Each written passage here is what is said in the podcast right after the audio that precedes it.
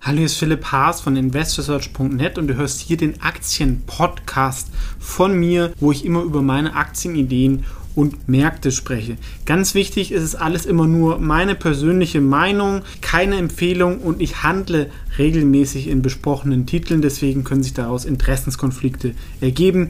Einfach nur ganz kurz und jetzt viel Spaß in dem folgenden Podcast. Hallo, hier ist Philipp Haas von InvestorSearch TV und in diesem Video geht es um ein Unternehmen, was ich zumindest früher sehr, sehr gut äh, kannte und mich sehr intensiv damit beschäftigt hat und dann hat man immer so einen Bezug dazu. Warum? Ich habe ja mal für HW Capital gearbeitet, das ist so das Family Office der Interhyp-Gründer und dort mit denen finanztipp.de aufgebaut wart wahrscheinlich jeder schon mal drauf. Das ist so ein führendes Verbraucherportal ähm, zum Thema Versicherung, Finanzen etc. Und Money Saving Expert ist eine ähnliche Seite, deswegen haben wir uns damals das auch intensiv angeschaut. Und ähm, Money Saving Expert wurde durch Money Supermarket gekauft. War eine sehr, sehr profitable Seite mit sehr, sehr hohen Margen. Und Money Supermarket ist so das Check24, sag ich mal, von England. Die haben den Markt da so ein bisschen erfunden. Und Money Saving Expert so das Finanztipp.de von England. Mit einer sehr, sehr starken Marktstellung. Wie verdienen die Geld? Die vergleichen halt Versicherungsprodukte, Strom, Gas, Bankprodukte und kriegen darüber eine Provision. Das hat aber einen hohen Kundennutzen, weil ihr müsst euch selber nicht mehr überlegen, irgendwie von zehn Versicherungen sich einen Preis einholen, dann das vergleichen. Ähm, und man kriegt diesen Vergleich umsonst und man zahlt sogar eher weniger, ähm, da dieser Online-Direktvertrieb günstiger ist, als wenn man zu einem Versicherungsmakler oder sowas geht. Dazu haben sie auch einen Online-Reiseanbieter, der natürlich aktuell sehr, sehr leidet. Ähm, insgesamt haben sie eine sehr, sehr starke Marke in England aufgebaut und ähm, haben auch sehr, sehr viele Kunden, woraus sie aber meiner Meinung nach noch nicht genug gemacht haben. Die Aktie war mal sehr, sehr interessant, galt also auch so als Vorbild in der Branche, ähm, ist jetzt aber fünf Jahre aktienmäßig wenig passiert oder gar nichts. Umsatz ging zwar hoch, es gab viel Wettbewerb, aber sie könnten, glaube ich, produktseitig noch mehr machen zum Thema Fintech. Ne? Weil wenn ich die ganzen Kunden habe, ähm, denen ihre Daten, da kann ich ja noch ganz viele tolle Produkte entwickeln. Ich glaube, da ist ein bisschen was liegen geblieben. Der Markt per se ist jetzt nicht gigantisch groß, sind, ist halt immer auch sehr, sehr lokal. Wie gesagt, in Deutschland gibt es ja die Player, in ähm, Italien gibt es zum Beispiel Gruppo Mutu online, wo ich ja auch investiert bin im Wikifolio, die was ähnliches machen und da ein Marktführer sind mit weniger Konkurrenz. Ähm, in England hingegen gibt es Go Compare, Growzone, Confused, Compare the Market, irgendwas wurde mal von Supla und von Google gekauft. Da hat sich auch viel getan. Ähm, und normalerweise ist halt so, so ein Vergleichsmarktplatz ist richtig attraktiv, wenn es die klare Nummer 1 ist. Dann gehen alle Kunden dahin, alle anderen Anbieter müssen dort sein. Wenn der Markt so ein bisschen mehr verteilt ist, dann muss ich halt doch wieder viel Marketing machen. Das ist nicht ganz so profitabel. Trotzdem werden wir auch sehen, sind da hohe Margen möglich. Markt selber ist überschaubar groß. Marktwachstum hat auch abgenommen. Ja, wenn jeder mal gewechselt hat, irgendwann flacht es so ein bisschen ab und ist auch ein bisschen zyklisch.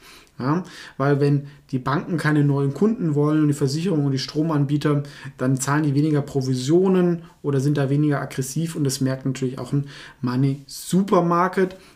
Das heißt dann die Frage, wie sich da auch mal der Brexit und so auswirken wird. Ja, während Corona ging es schon ordentlich nach unten, aber die Firma ist immer noch hoch profitabel, weil die Margen einfach hoch sind und man natürlich auch viel steuern kann über Marketing. Ja, also es ist nicht so wie jetzt irgendwie ein Retailer, wenn der 20% vom Umsatz wegbricht, dann ähm, ist es meistens defizitär. Das ist hier nicht so, was halt auch ein Anzeichen für die Qualität des Unternehmens ist. Was ich zum Beispiel gut finde, ähm, was ich mir auch schon gedacht habe, dass es jetzt so einen automatischen Wechselservice gibt für Strom oder Gas. Warum muss ich das eigentlich selber machen? Ja, also wenn ihr jetzt euch zum Beispiel einmal für einen Anbieter über so eine Plattform entscheidet, dann wäre es ja eigentlich clever, dass man ähm, noch einen Anbieter dazwischen schaltet, der immer schaut, okay, gibt es jetzt einen besseren Preis und dann alles für mich selber macht. Dann habe ich auch solche genannte Skalenvorteile. Wenn jemand, ähm, ich bin da nicht ein Einzelkunde, sondern irgendwie 100.000, dann gibt es natürlich auch bessere Preise. Wurde in Deutschland auch mal ein bisschen ähm, probiert. Ich glaube, mit Coflows Energy Club hat nie so richtig hingehauen. Finde ich, macht aber auch per se ähm, Sinn. Und sie sollten halt auch noch mehr versuchen, den Markt zu erweitern. Zum Beispiel, was sie auch tun über Baufinanzierungen, was sie bis jetzt liegen gelassen haben, weil es eher noch offline verkauft worden ist. Ähm, der CEO wäre Mark Lewis, nicht zu verwechseln mit Martin Lewis. Das ist dieser Money Saving Expert, der ist sehr, sehr bekannt, auch in den Medien und TV in England ist eine Institution, der ist da noch so mit involviert. Der Mark Lewis tritt aber zurück und es gibt noch aktuell keinen neuen CEO, was natürlich auch nicht ideal ist, solange führt er das so ein bisschen als lame duck weiter. Was halt auch stark von ihnen ist, dass sie eine eigene Community haben und dadurch sind sie nicht nur ein totes ähm, Verbrauchervergleichsportal, sondern ähm, die Leute geben da Tipps, tauschen nicht aus, was natürlich auch beim Trust und beim Vertrauen hilft. Und ich finde es auch gut, dass sie halt in diesen ähm, Baufinanzierungsvergleich gehen, mehr personalisierter werden und halt auch den User aktiv darauf ansprechen. Ja? Wenn man die Daten hat, dann kann man den E-Mail schreiben und sagen, guck mal, du kannst irgendwie hier, vergleich doch mal wieder, kannst du sparen, wir wissen, du hast das da abgeschlossen, etc. Ähm, geografische Expansion hat nicht so funktioniert in der Vergangenheit, könnte sich auch mal ändern. Und sie haben auch noch ein B2B-Tochter mit Decision Tech, was aber nicht so super ähm, relevant ist. Ja?